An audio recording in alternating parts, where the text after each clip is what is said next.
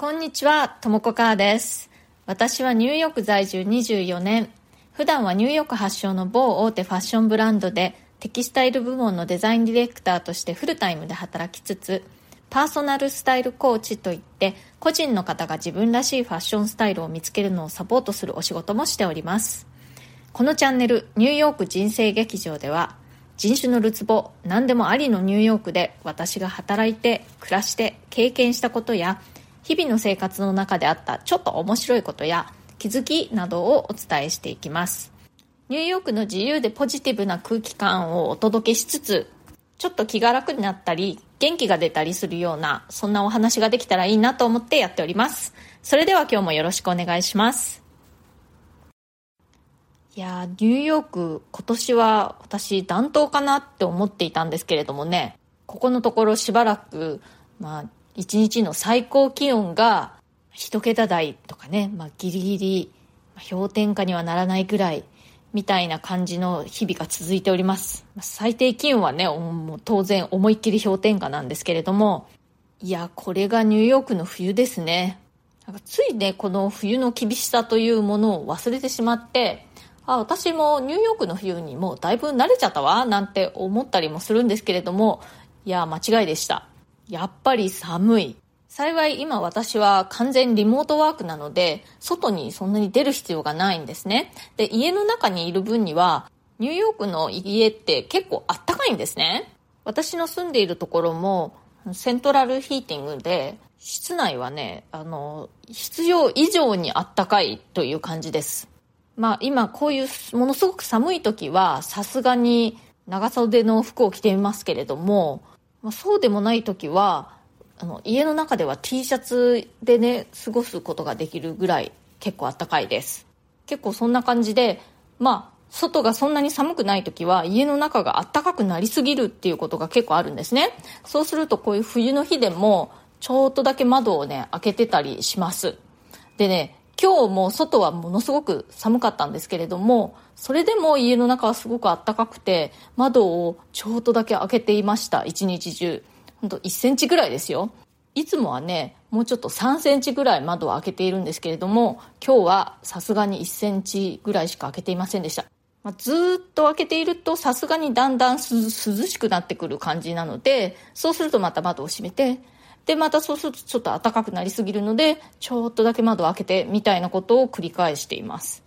ニューヨークって結構どこに行っても建物の中って割とあったかいので、それでいて外はものすごく寒いじゃないですか。だから冬場に出かける時の服装ってすごく難しいんですよね。がっちりとヒートテックとかをね、いっぱい着込んで、その上からシャツとかセーターとかそういうものを着てしまうと、あったかい室内に入った時に、下に着ているヒートテックとか脱げないじゃないですか。そうすると汗だくになっちゃうんですよね。だから室内に入った時にこう簡単にどんどん脱げるような格好にするっていうのが結構ポイントです。私は半袖のセーターっていうものが結構アイテムとして好きなんですけれども、日本にいた頃はそんなに持ってなかったなって思うんですね。ニューヨークだとそうやってその室内があったかい問題っていうのがあるので半袖のセーターって結構便利なんですよね。半袖のセーターを着た上からあの袖の長いニットをもう一枚着たりとかカーディガンを羽織ったりとかそういうことができるので見た目的にすごく好きというのもありますけれどその機能的にもねニューヨークの冬には結構便利なんですよね。素材はウールだったりカシミヤだったり無地のものとか柄のものとかいろいろ気がつくと結構持っていますね。え今日はリスナーの方からちょっとご質問をいただいているのでそれにお答えしたいと思います、えー、トラヤさんちょっと読みますね。いつもともこさんのボイシーを楽しく聞いています。今年はボイシーでともこさんをはじめ様々な方の話を聞くのが楽しみです。先日、新 R25 編集長の渡辺さんが、ボイシーで職場でのいじりについて話されていて、私は若い女性が多い職場で働いていることもあり、男性、中年ということで、女性の上司からいじられることがあり、かっこ悪気はなさそう。気にかけてくれて嬉しい反面、しつこいなぁと感じることもあり、複雑な心境です。上司なので反論や注意がしにくいです。ともこさんは職場でのいじりについてはどう思いますか？はい。えー、トラヤさん、ありがとうございます。そうですね。職場でのいじり、まあ、職場に限らず、いじりって、まあ、あんまりいい感じしませんよね。どうなんでしょうかね。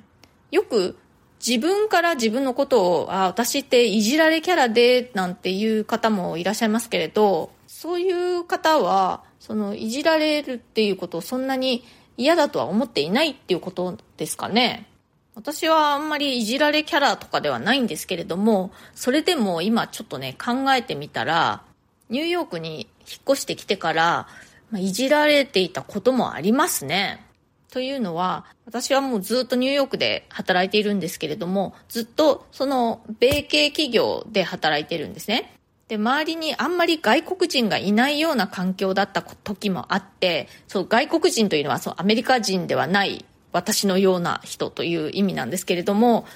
アメリカ人だらけの中に私だけがポツンと外国人としているっていう感じで仕事をしていたこともあって、そうするとやっぱりアメリカ人としての共通認識のようなものが私にはないみたいなことも、まあ、しばしばあるわけで、ちょっとなんて言うんですかね、馴染みきれてないみたいな感じになることがありました。で、まあちょっと浮いているみたいな感じになるんですけれども、それこそ、その向こうは悪気がない感じで、こうなんとなくこう仲間に入れてくれようとして、その一つの手段としていじられるみたいな感じの時があったなって、そういえば思いますね。だからまさに、その気にかけてくれていて嬉しい反面、なんかいじられるのは嫌だ、みたいな気持ちでいました。その時は、ある一人の同僚が、私のことをこう、なんていうの？気にかけてくれて、それがこういじりになっていたみたいな感じだったんですけれども、その人ね、あの、私に対してそのいじるだけでなくて、割といろんな人に対して、まあ、似たような感じの接し方をしていました。その時結局私はどうしたかというと、特にね、何もしなかったですね。それこそ、しつこいなと思う反面、ちょっとありがたいような気持ちも半分あって、なんとなくそれは、その外国人としてアメリカで働くことの難しさというか課題みたいな感じに捉えていましたね、当時は。まあ、トラヤさんの場合は、そのいじってくる人が上司の方だということで、ちょっと状況が違いますよね。までもある意味逆に、なんて言ったらいいんでしょう、その友達だとか、その同僚ではない分、割とオフィシャルな感じで、あの、きちんと話がしやすいかもしれないとも思いますね。割とソフトな感じに、まあ、いつもこう話題を振られて、みんなの注意が自分に向くっていうのがちょっとやりづらく感じますとかね。そんな感じに言ってみるとか、どうでしょうね。まあでも多分その上司の方も、トラヤさんがやっぱりその周りと比べてね、周りが若い女性が多いということで、ちょっと属性が違うので、どういう風に接していいのかわからないっていうのがあるのかもしれないなと思いますね。トラヤさんが若い女性の中で孤立してしまわないようにってこう気にかけてはいるのかもしれないんですけれども、その手段がいじりになってしまっているのかもしれないですね。あとですね、もう一つ思うのは、そういう状況の時って、周りにいる人たちの中にも、少なからず虎屋さんの気持ちをね、分かっている人たちがいると思いますよ。ああ、いつもあの上司、虎屋さんのことをいじるんだよね。ちょっとしつこいよねっていう風に内心感じている人たちが絶対にいると思います。そういう状況の時って、一旦ね、誰か一人の人がそのことを、あの、口に出すと、たくさんの人が結構ね、だよね、だよね、私も思ってた、そうだよねっていう感じになるってことが結構あります。もうみんな思ってたんだったら言ってよって感じになるんですけどね。まあでも私の結論としては、まあ、どうしてもそれで居心地が悪いっていうことであれば、やっぱりその上司の方に、浦谷さんの気持ちを伝えた方がいいかなとは思いますね。まあ、なるべく、その角の立たないような言い方というか、まあ、みんなの注目が自分に集まるのがちょっとこう、やりづらいみたいな感じで、あんまりその上司の方を責めるという感じではなく言ってみるとかね。まあでも、状況そのものも変わっていくとは思います。まあ、分かりやすい例で言うと、その上司の方が別のところに配属になっていなくなってしまうとか、虎屋さんの配属が別になって、その上司とは別になってしまうとか、あとはその職場のメンバーの出入りがあって、メンバー構成が変わることで雰囲気がすごく変わってしまうということもありますからね。私も今までの長い会社員生活の中で、ああ、なんかこの状況は嫌だなって思ったこともありましたけれども、そういう状況って本当にずっと続くわけではないというか、あの、意外と結構すぐ変わっていったりするものですからね。えっとですね、2021年の最後の放送、停滞感は変化の前触れの可能性大ですという放送があったんですけれども、それにたくさんコメントをいただいているので、ちょっとご紹介させていただきますね。えお団子さん、いつもありがとうございます。明けましておめでとうございます。温かい励ましありがとうございます。元気もらいました。ともこさんにとっても2022年が素敵な一年になりますように。